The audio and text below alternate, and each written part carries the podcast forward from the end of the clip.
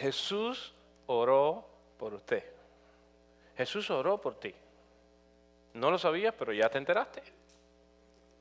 Conocer la oración que Jesús hizo por usted nos empodera a nosotros. ¿Por qué nos empodera? Porque cuando Jesús ora por ti es porque eso es importante. Segundo, lo que Jesús le pide al Padre, el Padre se lo concede. De eso tú puedes estar seguro. Si hay una oración que es efectiva, si hay una oración que es poderosa, si hay una oración que Dios va a contestar, es la oración de Jesús.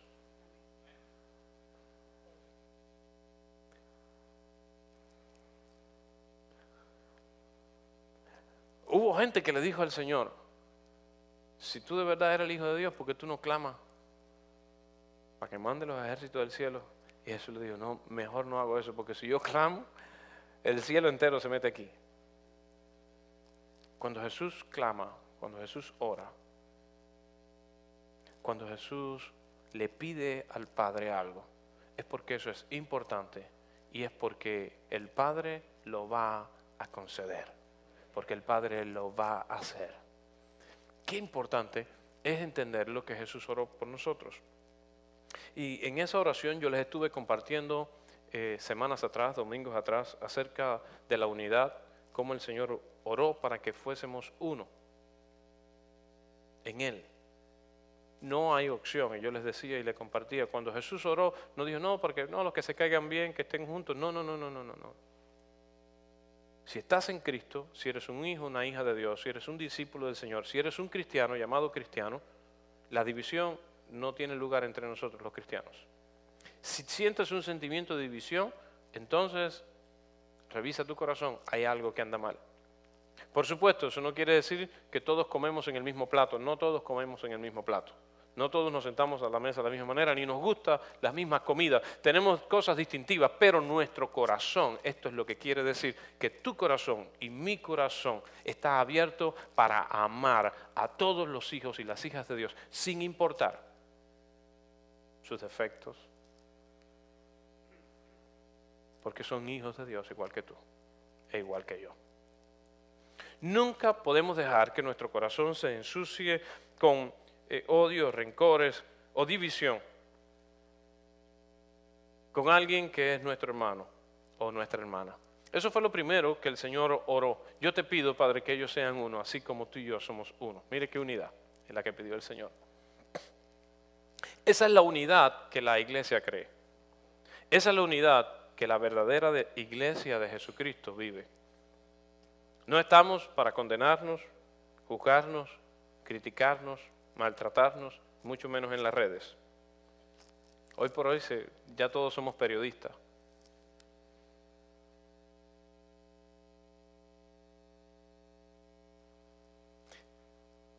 La iglesia de Jesucristo debería leer la oración de Jesús y entender cuán importante es para Jesús que estemos unidos. Unidos en lo que es importante, unidos en la misión que Él nos dio, que es alcanzar al mundo, unidos en la misión que el Señor nos dio, que es hacer el bien para este mundo, unidos en amar, que es lo que el Señor espera de nosotros.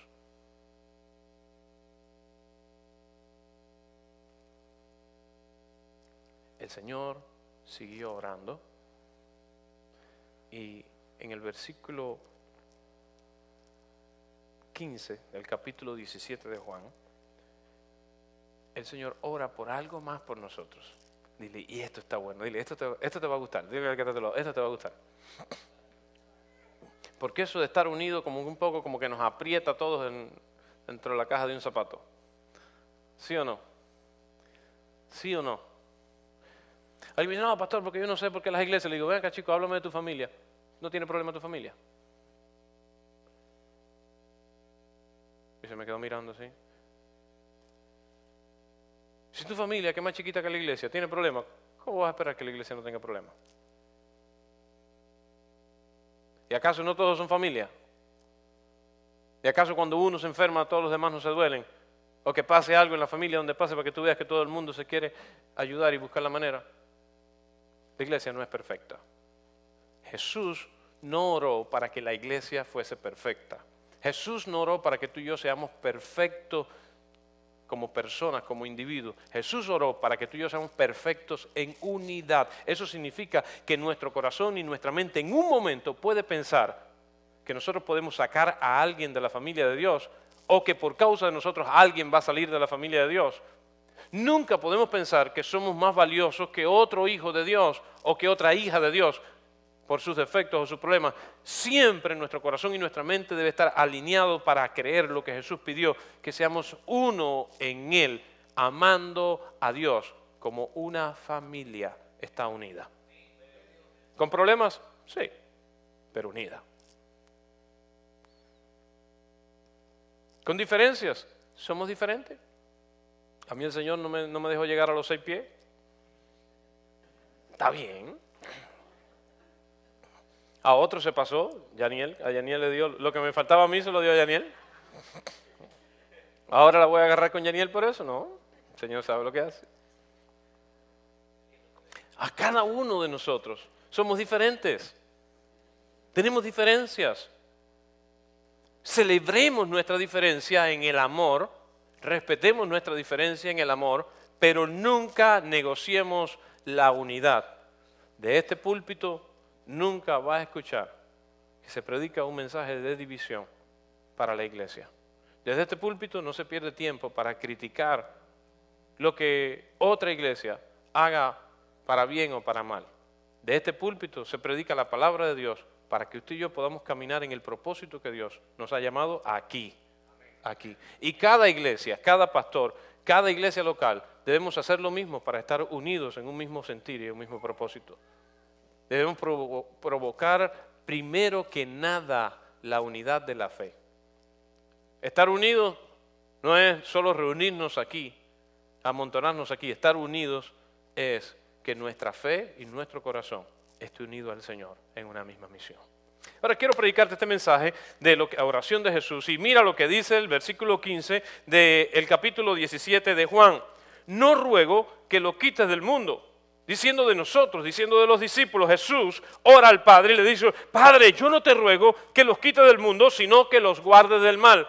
Diga conmigo, Dios no te me quita del mundo, pero sí me guarda del mal.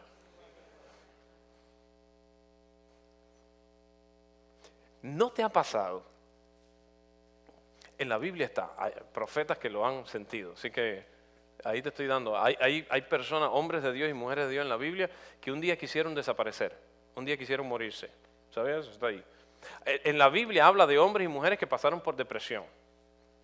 ¿Sí? Ahora el tiempo de frío es muy propicio para que la gente se deprima. El frío empieza. Y alguien agarra la depresión de la temporada de frío, de, depresión del frío, de la primavera, del verano y del invierno. Eh, mire, ¿no te ha pasado que en un momento determinado dices, ah, yo lo que quisiera es ya irme para el cielo? Si usted cree en Dios, usted dice, mira que uno pasa trabajo en esta vida, mira que uno tiene que pasar problemas, mira que uno tiene que enfrentar circunstancias, y más cuando estás pasando por un momento de turbulencia, es como cuando va un avión y empieza, va todo bien, pero cuando el avión empieza a temblar, tú empiezas a arrepentirte. Pero ¿para qué yo me, ¿para qué me monté en el avión? Si yo podía haber dejado este viaje para otra fecha. y a esa hora, cuando el avión está sacudiéndose, usted piensa arrepentirse de haberse montado en el bendito avión y a dudar de por qué está ahí. Cuando por la vida estamos pasando por circunstancias difíciles, muchas veces empezamos a renegar y yo les aconsejo, nunca maldiga su vida. Hay gente que maldice su vida dice, yo maldigo el día que nací, dice uno, yo maldigo, ¿para qué me...? Y, maldecimos, decimos tantas maldicencias que al final de lo que se trata es que estamos pasando por una circunstancia donde no quisiéramos estar en este mundo, donde quisiéramos escapar de este mundo. ¿Te has sentido alguna vez que quieres escapar de este mundo? Que quisieras irte ya a estar con el Señor? Cuando te tienes que levantar de madrugada para ir a trabajar con este frío, dices, ay Señor, ya mejor llévame a tu presencia, Padre. ¿Eh? Cuando has estado en una enfermedad o en un dolor y pasando por una circunstancia, dices, Señor, pasa de mí esta copa. Jesús oró, hizo esa oración también. En un momento el Señor dijo, ay Señor, pasa de mí esta copa. pero hágase tu voluntad. Es muy normal que un cristiano no se sienta 100% en confort en este mundo. Porque en este mundo hay maldad. Porque en este mundo está el mal.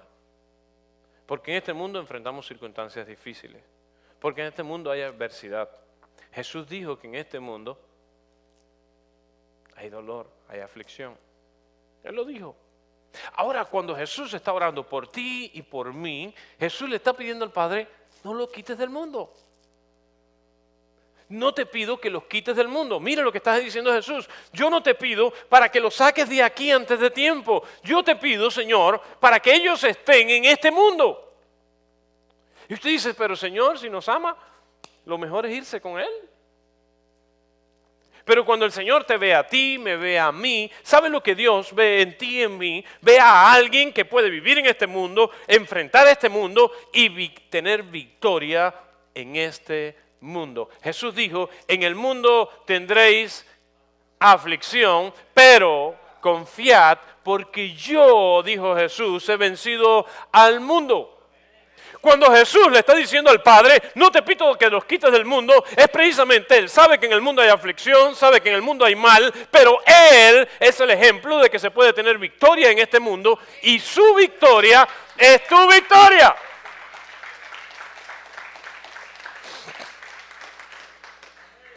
Así que no le pidas al Señor que te adelante tu vuelo. Eso no va a suceder.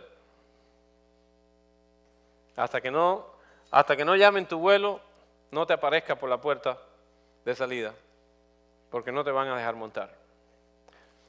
Tú estás en este mundo, usted está en este mundo, porque Dios tiene un propósito para tu vida. Tú estás en este mundo porque la oración de Jesús precisamente fue que tú estuvieras en este mundo. Tu vida, lo que haces, Tú eres valiosa, valioso, importante. Eres lo suficientemente fuerte para enfrentar cada circunstancia que viene a tu vida. Eres lo suficientemente fuerte para tener victoria en este mundo. Eres lo suficientemente fuerte para enfrentar las dificultades de este mundo.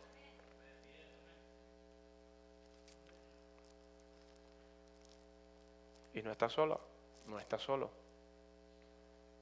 Porque el que oró al Padre de esta manera, él mismo prometió y dijo, yo estaré con ustedes todos los días hasta el fin del mundo. Jesús prometió estar con usted y conmigo todos y cada uno de los días de la vida que Dios nos regala. Él pidió que estuvieras en el mundo, pero Él también se comprometió de estar contigo mientras tú estás en el mundo. Jesús estará contigo para darte aliento para levantarte, para fortalecerte, para ayudarte, para asistirte, para no abandonarte. Jesús no te abandona. Él pidió para que estés en este mundo, precisamente porque Él sabe, Él sabe todo lo que podemos hacer, Él sabe todo lo que podemos soportar, Él sabe todo lo que podemos enfrentar.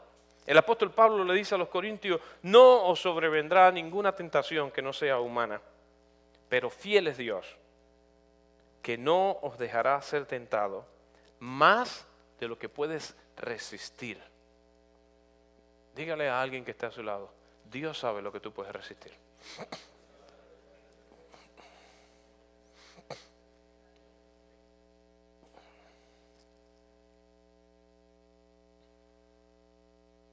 Si alguien sabe lo que tú puedes, ese es Dios.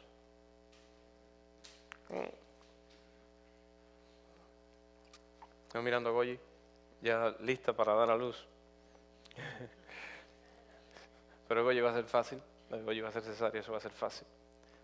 Pero la mujer cuando está en el parto, el médico le dice, tú puedes, puja. Oiga, cuando usted ve un muchacho y usted se pone a pensar, dice, Dios mío, tú puedes. Y, a veces esos momentos de dolores de parto que piensas que, que vas a morir, piensa que, que ya no puedes más.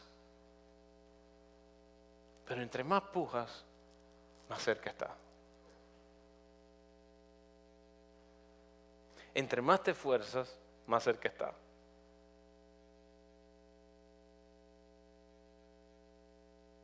Conmigo, hay que pujar.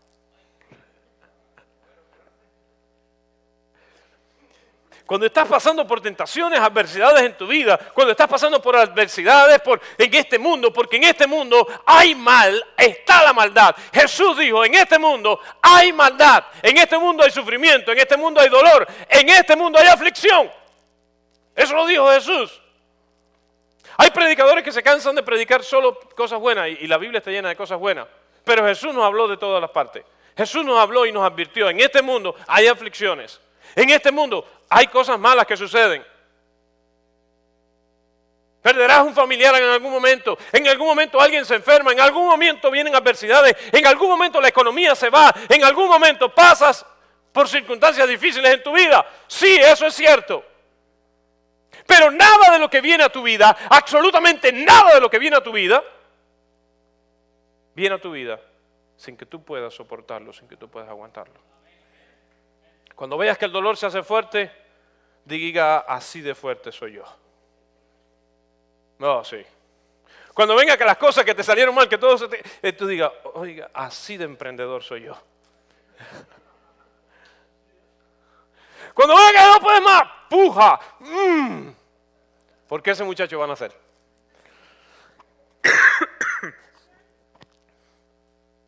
Yo me emociono y me olvido que estoy mal de la garganta.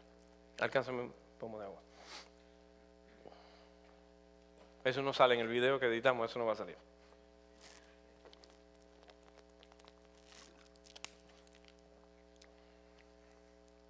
No sé si me estás entendiendo. Que Jesús haya dicho, haya pedido al Padre, para que estemos en este mundo, para mí tiene un mensaje tremendo. Habla de cuánto Dios cree en nosotros habla de cuánto Jesús te valora a ti, cuánto Jesús te conoce a ti.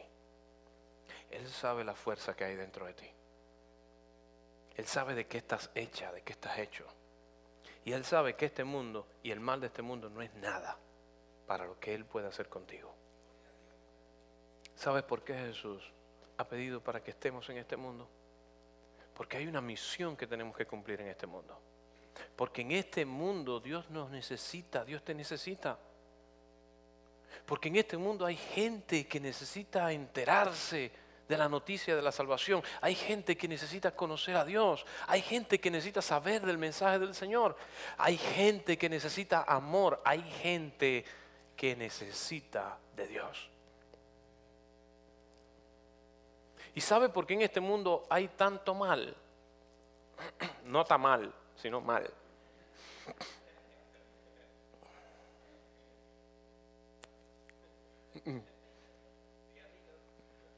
¿Sabe por qué hay tanto mal? Y si yo les digo a ustedes que el mal no existe,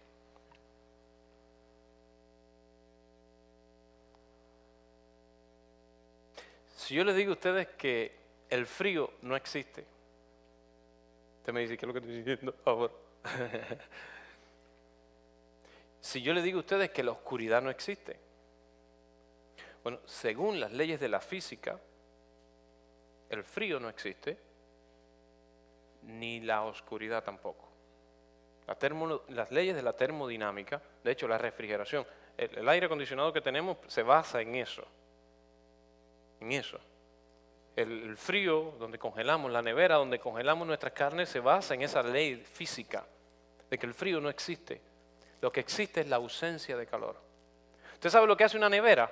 Lo que hace una nevera es sacar el calor de adentro de ese vacío. Ella no echa frío, e-, ella lo que hace es sacar el calor. Y cuando saca el calor, ¿qué es lo que pasa? Se hace el frío. Usted llega a un cuarto oscuro. ¿Y por qué ese cuarto está oscuro? Porque a nadie se le ocurrió encender la luz. Basta con que usted, clic, y todo se ilumina.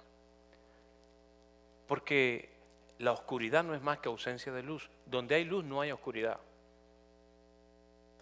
La física no puede reconocer dos términos para una misma cosa, así que tiene que reconocer al más fuerte.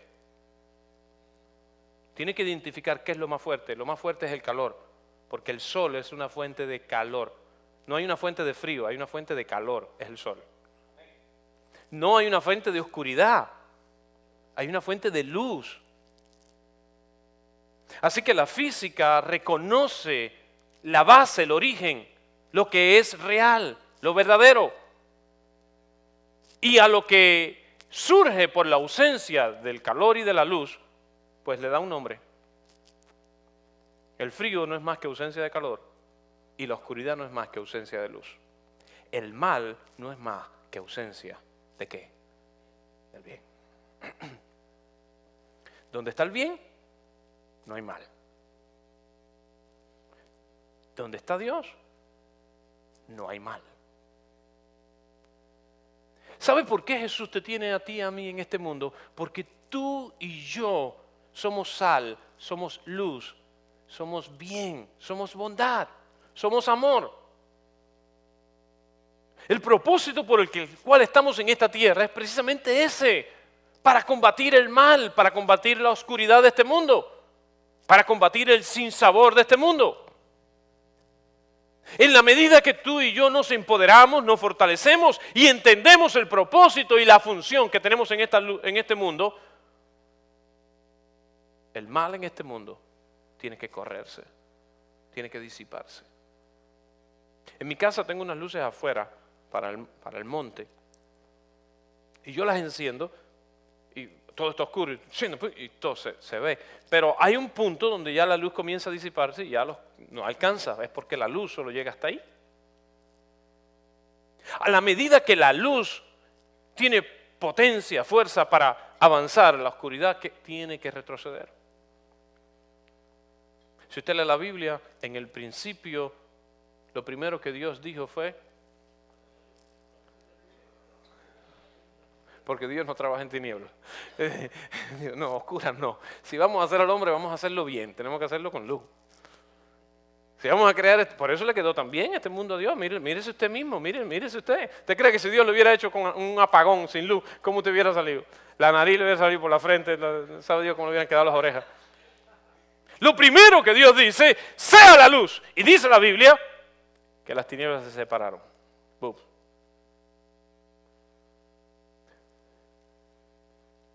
Dios no crea el mal, Dios no crea la oscuridad, Dios crea luz.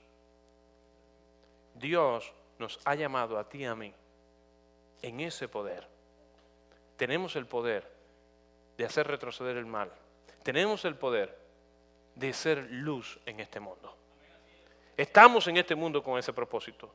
Jesús oró que estuviéramos en este mundo porque Él sabe que tú y yo somos reflectores de luz en este mundo.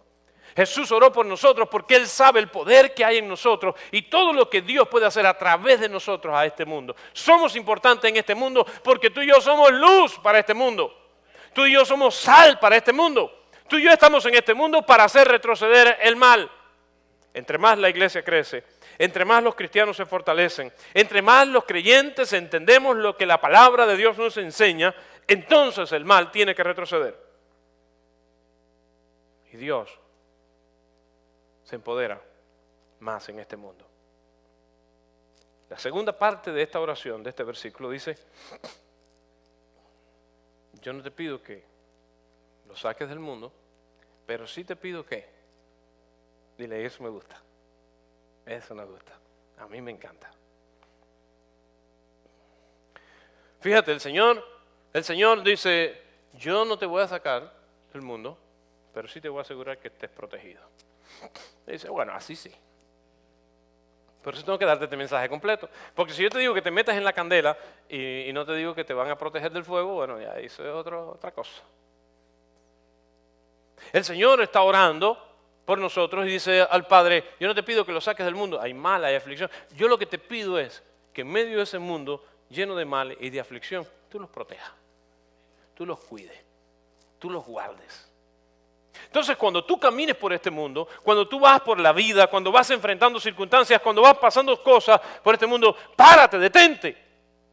Si estás sintiendo que la adversidad, que el maligno, que la oscuridad quiere apoderarse de ti, detente por un momento y dile, Señor, no me saques del mundo, pero protégeme del mal. Usted no entendió, voy a explicarle mejor. Juanito, corre que voy.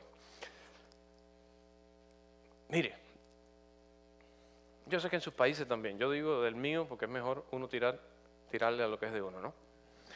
Eh, en Cuba, mi hermano, la gente se pone cada cosa. Detrás de la puerta, un ojo, con un, cuchillo así atravesado. Un ojo dibujado, ¿eh? Lo pintan. Ay, eso es famosísimo. Un ojo con un cuchillo así atravesado. Una lengua, una lengua larga así roja, con un cuchillo atravesado también. Entonces yo llegaba a casa de los hermanos a visitar a los hermanos, ah, hermano, ¿cómo están? Y me abrían la puerta. Y lo primero que yo hacía, ¿sabes lo? Revisar la puerta del hermano, hay que ver. Y ahí había un, hermano con una lengua atravesada, un ojo atravesado. Hermano, ¿y para qué usted tiene eso ahí? Ah, pastor, para las malas lenguas. Los malos ojos, pastor, los malos ojos. Hay gente que tiene mala lengua, sí. Hay gente que tiene malos ojos. Y con un dibujito ahí tú crees que tú vas. ¿Serio? Ah, me voy a decir, mire, en las religiones afro, afro-cubanas se usan mucho los pulsos. Está el pulso de Yemayá, de Changó. De... Entonces, usted tiene como un protector, es un santo, es una de estas demonios, que el Señor los reprenda, y ese pulsito tiene los colores, porque hoy tienen hasta colores, se, se han agarrado hasta colores. Ese pulsito tiene colores, usan mucho el amarillo y el verde, el blanco y el rojo, el negro también. Y se han cogido casi todos los colores para eso. Uno no puede hacer caso de eso. Pero esos pulsitos, cuando usted ve, usted ve la gente por la calle, y cuando usted vive ahí no se da cuenta, pero cuando ya usted ha salido y eh, ahora regresa y usted empieza a ver, digo, caballero, mira qué gente en la bobería esta. Ese pulsito representa que esa persona está protegida por esa deidad. Entonces le hacen creer a la gente que tú andas con el pulsito o con los collares, andan con una cantidad de collares, de bolitas collares. Eso te da protección. Te protege del mal. Usted va a una consulta con un espiritista o con un brujo y en esa consulta eh, eso no va a faltar. El tabaco y, el ron no va a faltar. La gente se, se le van bien. tabaco cubano y el ron. Y una de las cosas que no va a faltar en esa consulta es decirte que hay gente que te tiene envidia, hay gente que te desea mal, y te están haciendo esto y no sé qué más. Si eres celoso o celoso, también ahí te van a poner enseguida. ¿Serio? Y te van a decir que tienes que hacer, no sé qué más. La gente que vive en el mundo del mal, vive preocupada y buscando protección del propio mal. Esa misma gente cuando le tiene rencilla o odio a alguien, va al mismo brujo que le vendió protección a él para pedirle que le haga mal a otra gente. Mire eso. Y ahí es donde yo digo, se le fundió la cabeza. Porque si eso va a ser una guerra de a ver quién paga más o quién hace más, estás embarcado. Si el mismo que me vende protección a mí, me vende para yo hacerle mal a otro, entonces si viene otro y le paga más de lo que yo le pagué para que me protegiera, me embarqué. me llevó. No, sé si usted piensa así, si usted entiende lo que estoy diciendo. Así, así vive, así es, el, así es en el mundo fuera de Dios. La gente vive protegiéndose, cuidando, y nosotros culturalmente somos, somos muy desconfiados. ¿Cuántos son desconfiados aquí? No digan amén, no, no, díganme que eso sale en las cámaras. La gente dice que todo así. Le tenemos miedo al mal. Le tenemos miedo a que alguien hable mal de nosotros. Le tenemos miedo a que alguien nos envidie. Le tenemos miedo a que alguien nos, desee mal. ¿Usted quiere ver a, usted quiere, eh, usted quiere dañarle el día a una persona? Él dice, no, hermano, yo, a mí no me gustan los chismes y nada eso, pero ahí estaba hablando con el hermano fulano y me estaba hablando mal de usted. Yo no le voy a decir nada porque yo no quiero estar en chisme ni nada de eso. No, no. Yo nada más se lo digo para que, para que usted ore. Le metí una carga de oración a usted. Hasta ayuno va a tener que hacer. Yo soy tan feliz que en esta iglesia yo soy el último que se entera de todo, de las cosas malas, yo soy el último que se entera. ¿Serio? Ante Dios, yo soy el último que me entero. Y eso me hace feliz.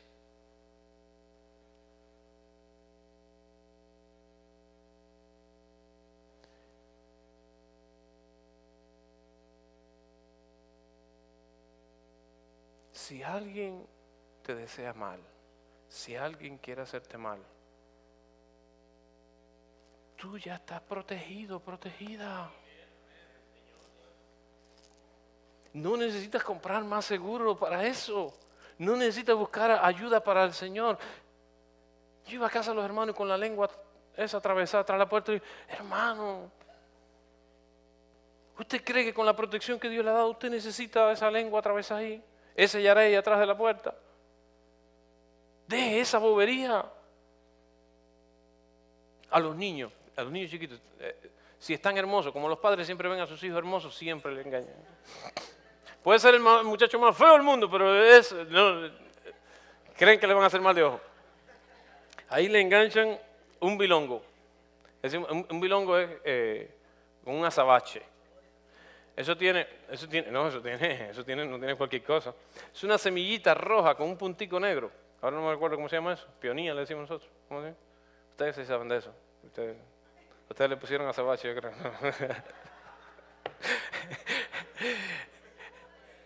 Mire, eso lo hacen y le meten el bilongo y en todas las ropitas, ahí le enganchan su bilongo. Una piedrita roja con una piedrita negra va a proteger a ese muchacho.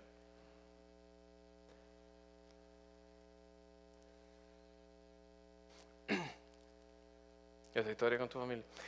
La suegra de Yaniel es, alguien que nosotros queremos mucho. La, yo la quiero mucho, yo no sé Yaniel, eh, también. Eh, es, eh, es especial. Yo la conozco hace tantos años, muchos años. Y ella tiene dos hijas. La menor es la esposa de Yaniel y la mayor no vive con ella, no, no, no está en la fe. Pero tiene un niño que, mira, aquel niño con unos meses, pero aquel niño gordo, miren, aquel niño parecía que...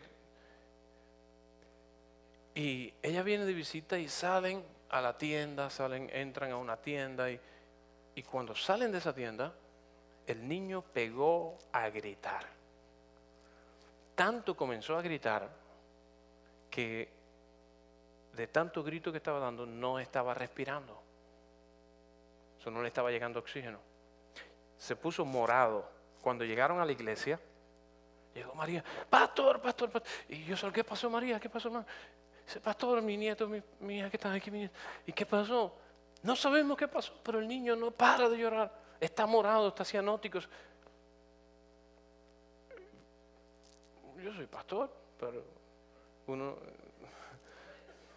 uno no está entrenado para esa cosa. Eso, eso no te lo enseñan, no, eso esa asignatura no te la dan en el seminario, ¿verdad? Eso no lo enseñan en el seminario. Digo, pero ¿y qué pasó? ¿Por qué el niño está llorando? Me dice la hija, es que le hicieron mal de ojo. Le digo, ¿y tú crees en eso? Me dice, yo sí creo en eso, yo lo tengo puesto. Le digo, no. Entro para el cuarto para ganar tiempo y pedirle a Dios que me, dirija. De verdad, serio. Entro por el cuarto y digo, Dios mío, ¿qué hago con este muchacho? Y en el pasillo entrando al cuarto, Dios me dice, éntralo y que le quiten toda la ropa y ora por él. Bueno, que encueren al muchacho. Voy para allá y le digo, eh, eh, entren, eh, rápido, quítale la ropa al niño que voy a orar por él. Vamos a orar por él. Y lo pusimos arriba de la cama empezaron a quitar la ropa y empecé a orar por él. Padre, en el nombre de Jesucristo, y comenzamos a orar y a reprender, a echar fuera y a cortar toda maldición y pedirle al Señor. Cuando terminé de orar, el chiquillo estaba mirando así, riéndose como. Más sinvergüenza.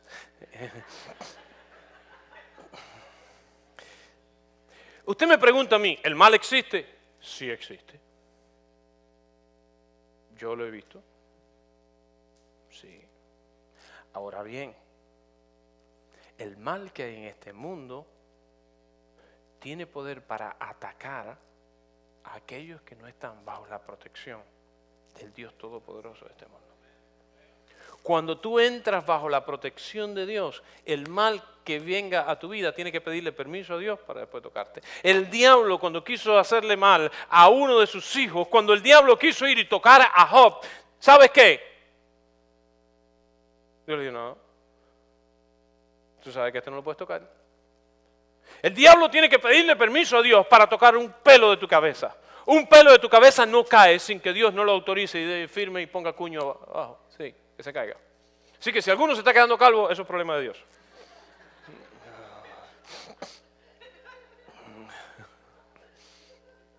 Eso lo dice la Biblia, no me estoy inventando nada. No que si te está quedando calvo, es problema de Dios, que los pelos de cabeza, un pelo no se te cae.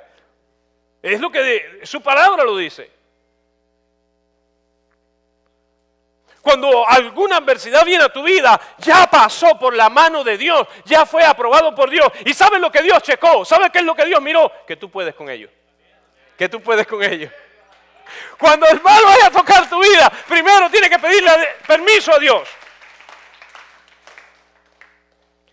Ah, hermano, mientras vives en este mundo, tú puedes vivir con la confianza y la seguridad que Dios te protege del mal. Los cristianos los hijos de Dios no esperamos malas noticias. Escuche, esto es una lucha de la mente. Esto es una lucha de la mente. Vas al médico, acepta un chequeo normal. Y el médico dice, ah, bueno, queremos hacerle una pruebita más de, de algo más para estar seguros. ¿Y para qué le dijeron eso? La semana que viene, venga, que le vamos a dar los resultados. Ah, se pasó la semana. Ay, Dios mío. Y empieza a buscar, empieza a buscar en, Google, en San Google, eh, el cáncer de no sé qué, y el cáncer de no sé qué más. Ay, yo me siento un dolorcito aquí, ¿será que tengo? No, no, no, no, no, y no pensamos que no, no, no, no, nosotros es para allá, cáncer y lo más malo, allá vamos a buscar lo más malo, lo más malo que, que hay en Google, eso nosotros nos lo vamos a pensar. Empezamos el testamento ya. 20 libros bajamos en una semana. En una, 20 libros bajamos, no quiere comer, no, duerme, perdemos la paz, perdemos el tino, perdemos todo. Llegas a la semana y el médico te dice, oh, felicidades.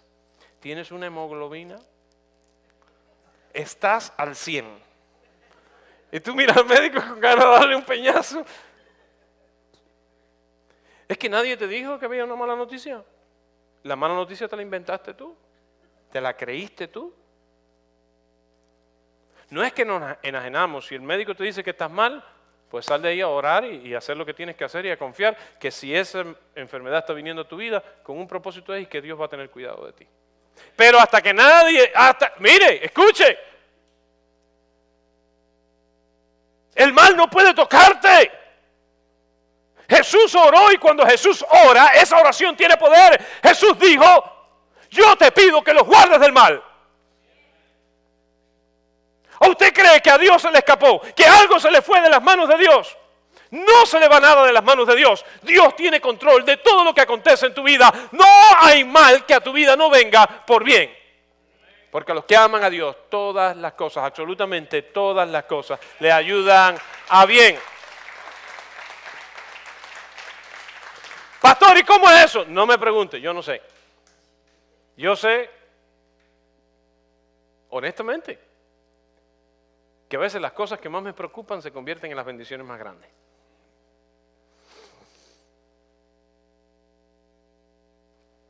Porque así es Dios.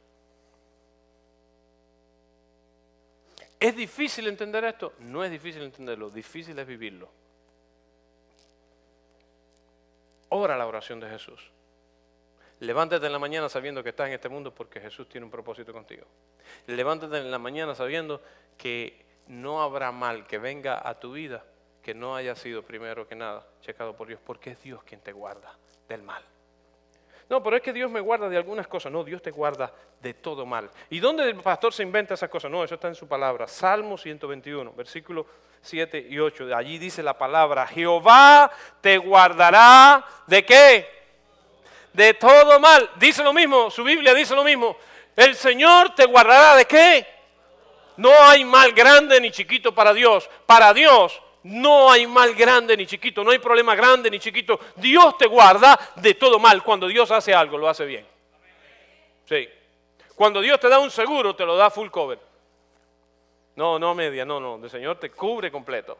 La sangre de Jesucristo te cubre completamente. La protección de Dios te cubre completamente. La salvaguarda de Dios te cubre completamente. Hermano, no tengas temor de los males de este mundo. Escúcheme bien. La pandemia nos sacudió la fe hace unos años, en el 2020. Hay cristianos que no han vuelto a la iglesia todavía, o a los templos, o a las reuniones. Hay gente que perdió su fe, cambió su fe por el miedo. Porque el mal de este mundo nos intimida. El enemigo anda buscando cómo intimidarte, cómo hacerte sentir temor, porque el miedo te paraliza. Y cuando el diablo descubre que le tienes miedo a algo, agárrate. Eso es como un muchacho travieso.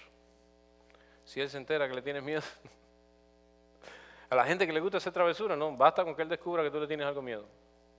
Ahí te va a ir. Cuando el diablo descubre que algo te da miedo, por ahí te ataca. Porque el miedo te paraliza. El miedo te hace perder la fe. ¿Sabes con qué tú y yo podemos enfrentar el miedo? A mí que me protege Dios. Yo no busco el mal, pero cuando el mal viene es porque yo lo puedo vencer. Yo no escojo el mal que viene a mi vida, es Dios quien me protege del mal. Es Dios quien me protege de las enfermedades. Es Dios quien me protege de la gente. Es Dios quien me protege de este mundo. Mire, yo duermo tarde, pero duermo tan bien. Porque cuando yo logro dormir, yo voy completo.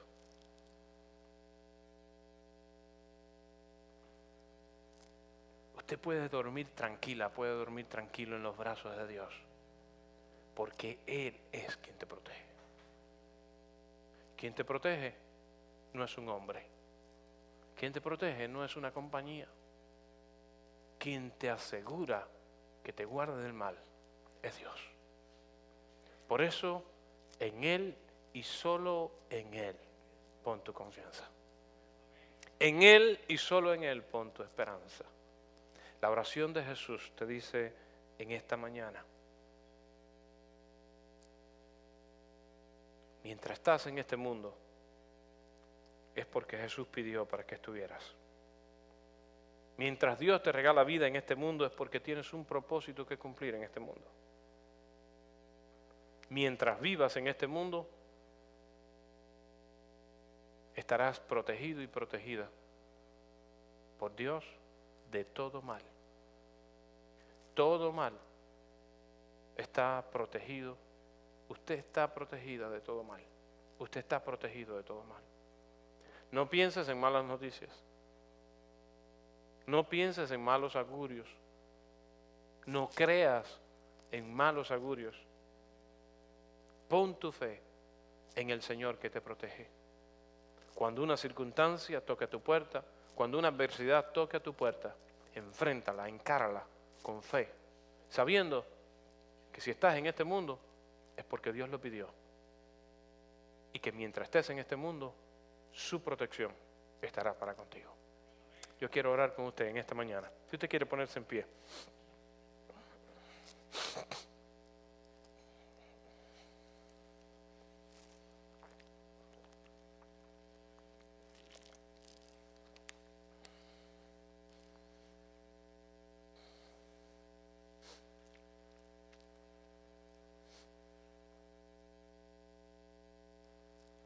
Si hay algo que te preocupa, si hay alguna aflicción, en tu corazón.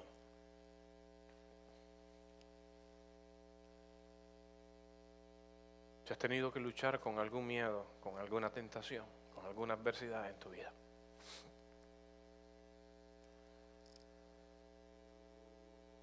Hay una palabra de parte de Dios y es la oración que Jesús hizo por ti.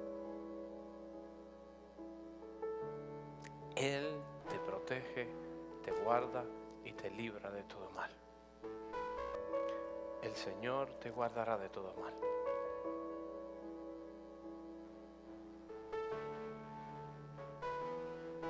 Siente la seguridad de su palabra. Cree en la seguridad de su palabra. Señor, yo oro sobre esta tu iglesia, sobre cada uno de estos tus hijos, tus hijas, Señor. Ahora en el nombre poderoso de Cristo Jesús. Hacemos uso, Señor, de la palabra, de la oración, Señor, que tú hiciste. No son mis palabras, no son mis declaraciones en esta mañana las que traen seguridad sobre tu pueblo. Es tu oración y tu declaración al Padre pidiendo, no te pido que los quites del mundo, te pido que los guardes del mal. Ahora en el nombre poderoso de Cristo Jesús, en el poder de Jesucristo, yo oro sobre tu vida, mi hermano, mi hermana, sobre tu casa, sobre tu familia, en el nombre de Jesús. La protección de Dios, el cuidado de Dios para protegerte y guardarte de todo mal mientras estás en este mundo el Señor te guarde de todo mal. El Señor te proteja de todo mal. Todo lo que es tuyo sea salvaguardado y protegido por el Dios Todopoderoso. Señor, ahora en el nombre de Jesús, yo oro por los que tienen que enfrentar el miedo. Yo oro por los que el miedo ha encontrado cabida en sus vidas y sus corazones. Y yo oro en esta hora, Señor, para que en el nombre de Jesucristo tú quites todo miedo, tú quites todo temor.